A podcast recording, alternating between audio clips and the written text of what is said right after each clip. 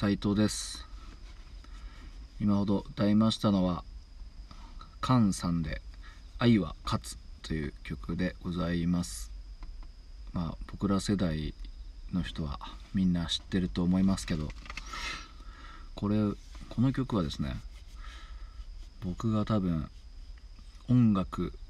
こうポップスというものを初めてちゃんと聴いた曲なんじゃないかなと思います。小学校の多分多分4年生ぐらいの時なんですけどなんか合唱するっていうのがあってそれでこの「愛は勝つ」という曲が選ばれたんですよね。うんまあ、当時、まあ、今思うとね当時の武部先生って人も女の人なんですけど今思うと全然まだ若いんですよねもう先生っていうとすごい年上のイメージなんだけどもう多分今の俺のからしたらね多分20代ぐらいだったんですかねきっとね。だからこういうその時大ヒットしたこの「愛は勝つ」っていうのをね選んで選んだんでしょうかね。だから覚えるためにすごい聴いてたんでもう学校からの下校中とかずっとこの曲が流れるんですよね頭の中で。ずっとキャ「Carry On」と「Carry Out」とかのあたりがねやっぱこの印象的ですからね。すごい Carry On Carry Out がめちゃくちゃ流れてましたね。うん。でまあ後々 KANさんまあなんか世間ではあんまりあんまり有名じゃないかもしれないですけどこの菅さん結構アルバムいっぱい出してまして結構ねあの22223ぐらいの時にこう改めて聴いたらすごいハマってアルバムいっぱい買っていっぱい聴きましたね。いっぱいいい曲もあるんですよ、うん、ライブでたまにカバーさせてもらったりとかしてましたね。はい。菅さんの「まゆみ」っていう曲とかね、うん。まあ、どんどん調べていくと あのミスチルの桜井さんミスチル全員かな？全員と仲良かったりとかして、うん、なんかどんどんつながっていく感じなんですけど、うん、でですねこれなんで歌ったかっていうとこの僕も iPad 見て歌ってるんですけどこの iPad の写真の中にですねスクショしたやつがあるんですよね。今までカバーしたやつとかを結構スクショしたやつがあってでこれはですね僕の地元の小池っていう、まあ、燕市の 新潟県燕市小池っていうところで夜あ夜じゃねあの夏に納涼祭っていうのがね毎年あるんですよね。ほんと地元の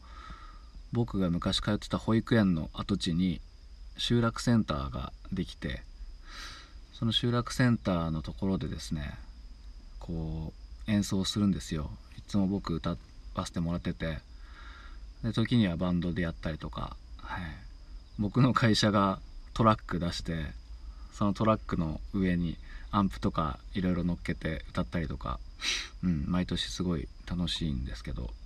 まあ、今年はコロナの影響でなかったんですけどでそれで何年目かなまだ初期の頃にですねまあ夏メロがいいだろうとこうねお客さんのこと考えて夏メロを演奏しようっていうことでいろいろ候補を出してで、まあ、俺らにとっての夏メロのこの「愛は勝つ」とかあと「大自慢ブラザーズ」とかまあいろいろその時歌ったんですよね。あとゾーンのあのなんだっけ 夏の終わりのあの曲とかもうなんかいろいろともう俺らの中の夏メロを選んだんですよね。でもあのお客さんの大半がですね、まあ、ちびっ子とほぼ6070代のおじいさんとかおばあさんなんですよね。はい。まあ俺ら世代もちょろちょろといるんですけどほとんどもうそういう年齢層の高い方でその人たちからしたらこの「愛は勝つ」とかは全然夏メロじゃなかったっていうオチがあるんですよね。もう本当にね全然響かなかった、まあ、響かなかったっていうかもっと古いのやれみたいな感じになってですね、まあ、次の年からもう吉田拓郎さんとかもう舘ひろしさんとかとにかく古いやつやったらやっと喜んでもらってですね。いやそういうあ俺らにとっての夏メロはそうか夏メロじゃないんだっていうことをですね思い知らされた時でしたね。はい。まあ、あれきっとね来年は納涼祭あると思うんでまあねこれ聞いて遠い人もいるかもしれないですけど